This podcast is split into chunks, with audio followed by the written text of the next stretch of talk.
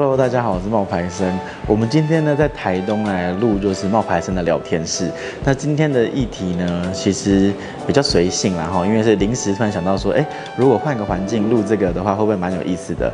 那所以如果等下你听到一些飞机的干扰啊，或是有人在开门关门的声音，就多多包涵，因为我们现在是在饭店的就是大厅这样子来做这个临时的录影。最近啊，因为就是疫情的缘故啊，就很多人会有点心慌慌，不知道该怎么办。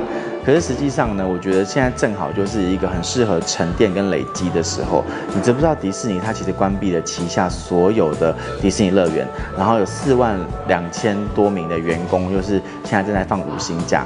可是他们在放无薪假，迪士尼就不做事了吗？怎么可能？他其实现在呢，就是正在做他的维修，还有盖他的新设施。那希望未来在疫情结束之后呢，可以快速的复苏。这个世界上有一句话叫做“厉害的人比你还要努力”，那这是最可怕的事情。你看。迪士尼这么厉害，已经这么做的这么好了，他还在懂得就是哦，要维修自己啊，然后要增加新设备啊，让大家保持新鲜感。我们是不是也应该要在趁这个时候呢，就是累积自己，把它当做一个沉淀跟累积的期间，然后呢去做我们想要做的事情。那这就会带到我们接下来谈到的一个主题，就是梦想。你的梦想是什么呢？我的梦想从十岁开始就是想要成为一名作家。那现在的我呢，我已经写了大概快要十本书了。那我是怎么做到我的梦想的？我希望可以透过这部影片呢，跟大家分享我是如何做到我的梦想的。那也希望透过这个分享，可以给你一点帮助。我常会收到很多问题啊，就是读者会问我说，为什么你叫做冒牌生？如果你追踪我很久啊，你应该会知道为什么叫冒牌生吧？或者你有买过我的书，我都会在我的书里面写这个原因。那如果你是新认识我的朋友呢，我跟大家分享一下为什么我叫做冒牌生好了。我在很小的时候就想要当作家了。那当作家这件事情一直是我的一个梦想。大概在我十岁的时候，我就想要成为一个作家，可是一直没有这个机会啊。一直到我二十岁的时候，大学快要毕业了，那我就想说，呃，也许可以去参加一些综艺节目啊，会让自己更有名啊，被看到啊，才有机会成为一个作家。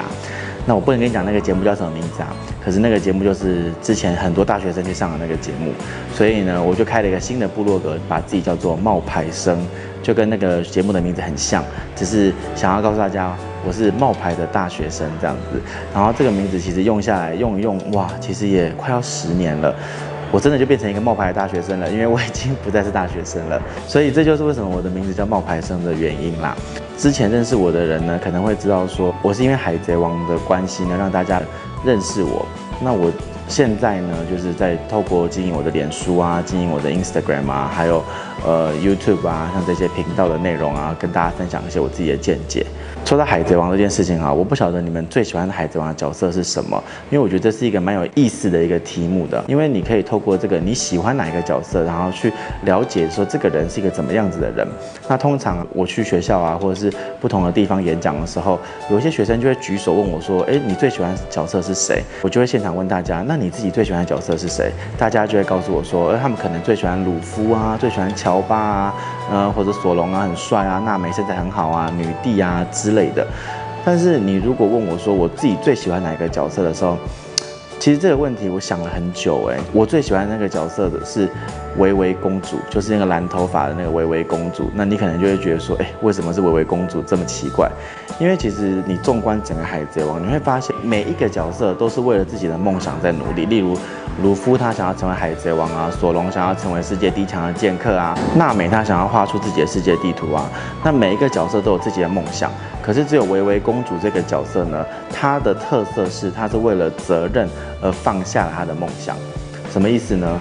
他也很想要跟乔巴、鲁夫他们一起出海去找到那个宝藏，可是其实他最后选择是留在他自己的国家，然后呢帮助他的父亲呢去治理他的这个百废待兴的国家。所以对我自己来说的话，我觉得其实勇于追梦的人是很勇敢的，但是更勇敢的是你愿意放下你心中的梦想，然后。回归到这个现实的层面去做一些可能你不愿意，但是你知道你必须要去做的事情。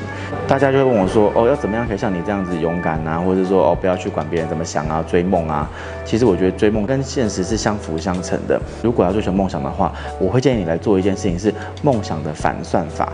也就是说，你有一个最大的梦想在上面，但是呢，你要把这个梦想分成大概三到四个小目标。那你要告诉自己说：“诶，未来。”你每一年每一个阶段你要做到哪一件事情，你最后才有机会做到你的梦想。如果你直接告诉自己说，啊，十年后我就要做到作家，十年后我就要呃变成很有钱的人，十年后我要开自己的店，可是这样子的梦想你会觉得还很遥远，然后你就不知道从何努力而起。所以如果你把你的梦想呢反算一下，十年后我要成为一个什么样子的人，那你就要接下来去算说，哦，那也许八年后我要怎么样？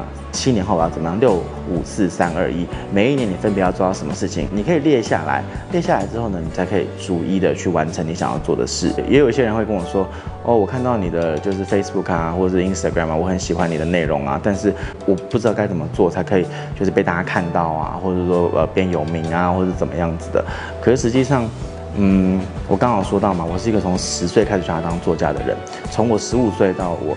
二十三岁那个阶段，我到了纽西兰去，然后我一读就读了七年的书。可在那七年的时间里面呢，我就觉得，如果我要成为作家，我必须要学会中文，必须要写东西嘛。那怎么办？我就开始做无名小站。也许有些人听到无名小站，你就会发现说啊。你不年轻了，对，因为无名小站是我那时候每一个礼拜，我就规定我自己一个礼拜要写一篇一千字的文章，一直写写了大概十年吧，十五岁、十六岁写到大概二十五、二十六岁都没有人看我的部落格，所以其实我也是经历过了一段就是写了很久很久很久乏人问津的阶段。我觉得任何事情在做的时候，就有点像是你要理解到它会有所谓的成长期，还有累积期。那成长期是被大家看到的时候，是哇，你已经成长了，你已经发现说你做得很好了，所以大家给你肯定了。但是最痛苦的是在零到刚开始的那一段的累积期，那段时间要多久，我们没有人知道。但是这个累积期，我们要不要为它去努力跟付出呢？实际上要去看你有多渴望去完成你未来想要做到的东西。我曾经听过一个例子，我觉得蛮有意思的。那当身边的人迷惘的时候，我就用这个故事呢去勉励他。就是竹子在成长的时候呢，很慢啊，它成长得非常慢。它前面的五年都是在地底下成长，你是看不到的。然后到了第四年的时候呢，它可能会长高个五公分。但是这长高五公分呢，也不过就是一年五公分。到了第五年或第六年的时候，它才有可能突破极限，变成一天长高三十公分。所以说，我们必须要去了解到。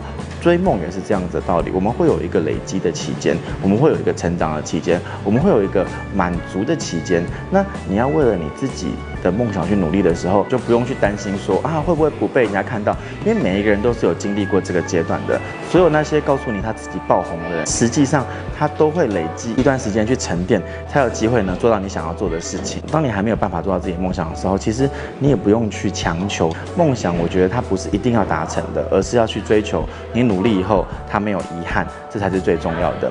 当你努力以后，你会发现自己可能很累啊，就是不知道该怎么前进啊。这个时候，我真的觉得旅行是一个还不错的一个做法。我的旅行也不是说让你去很远很远的地方啊，例如什么欧洲啊、出国啊、坐飞机啊这样。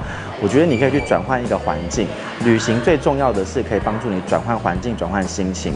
像我现在就是在台东，为什么会来这边？除了工作之外，我很喜欢这地方的环境，因为它可以让我看山啊、看海啊。像我昨天就跑去看星空啊，虽然就是那个山路看起来很恐怖，但是到了那个山顶的时候，你往下看万家灯火，你会发现就是哎，你的烦恼、你的你所追求的一切，好像没有那么的遥不可及。